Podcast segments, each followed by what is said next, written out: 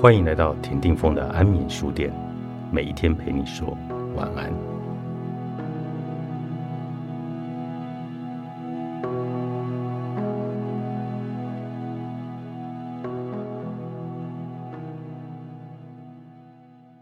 颂钵疗愈是当今世界上最前端的顺势自然疗法，也是最强大、最深入、最持久的声音疗愈的方式。它同时作用于人的生理、心理。情感和精神方面，让人在听见或触到颂钵的频率时，自动调谐与共振，达至和谐。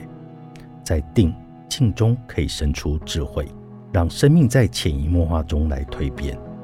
瑜伽本意为合一、连接。瑜伽的定义是控制心意，控制思维的波动，也能控制意识的转变。透过由外至内的练习，让精神意识稳定在合一与万物的连接。瑜伽可以说是一种行为模式，引导身体、心灵和思想的体验。而瑜伽哲学又将瑜伽定义为生命的许多对立的层面：内在与外在、身体与思想、主动与被动的连接与结合，形成瑜伽之意。修习瑜伽的成效，就是面对人生诸多对立层面时，身心的完全放松。颂钵疗愈通过音讯和正频，对身心起到疗愈的作用。颂钵不仅仅是传递精微的能量，也是一个按摩的工具。它所按摩的不只是身体，还有我们的心灵。颂钵在瑜伽中的运用，是通往瑜伽静虑合一的大门。瑜伽体式的练习是在伸展与收缩肌群，释放肌肉层面的紧张与韧带组织的打开。瑜伽运用呼吸增快气，在身体能量的通路的分布，通过外在身体的不断洗练而控制心意。在瑜伽的体位中，如果借用颂钵，在身体上的震动，可以去松解肌肉，帮助释放身体的紧张与疲劳的部位。在不知不觉的震动中去松解身体的僵硬。从《水知道答案》的这一本书里面，我们就可以知道，水受振动频率的影响会产生相应的变化。在不同频率的作用下，水可以呈现不同的波形与形态。水的结晶体也会产生变化。这就如同送波的水花效应。如果将送波比作身体的空间呢？至于颂钵之中的水，就是身体的水分。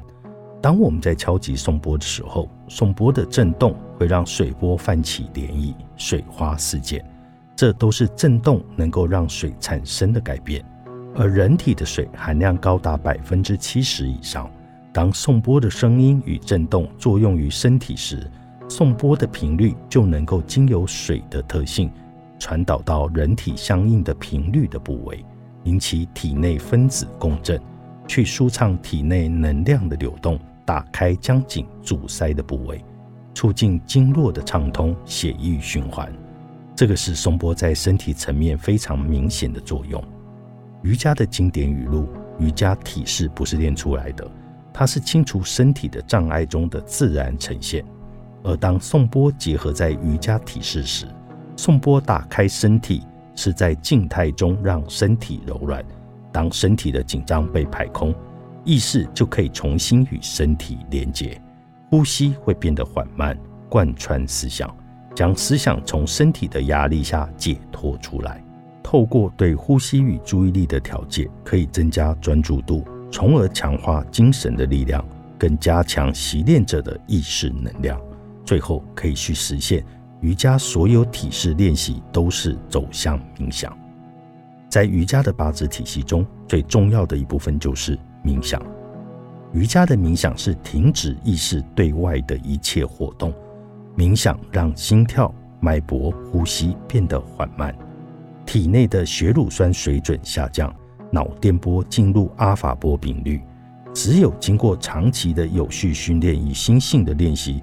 从而控制大脑的电波，而当身体和精神完全处于放松状态时，阿法波才会逐渐过渡到西塔波，进而进入深度的放松状态。但当我们敲响颂钵的时候，颂钵的声振作用可以引导人的脑波，从紧张压力的贝塔波进入放松的阿法波和无压力的深度放松的西塔波。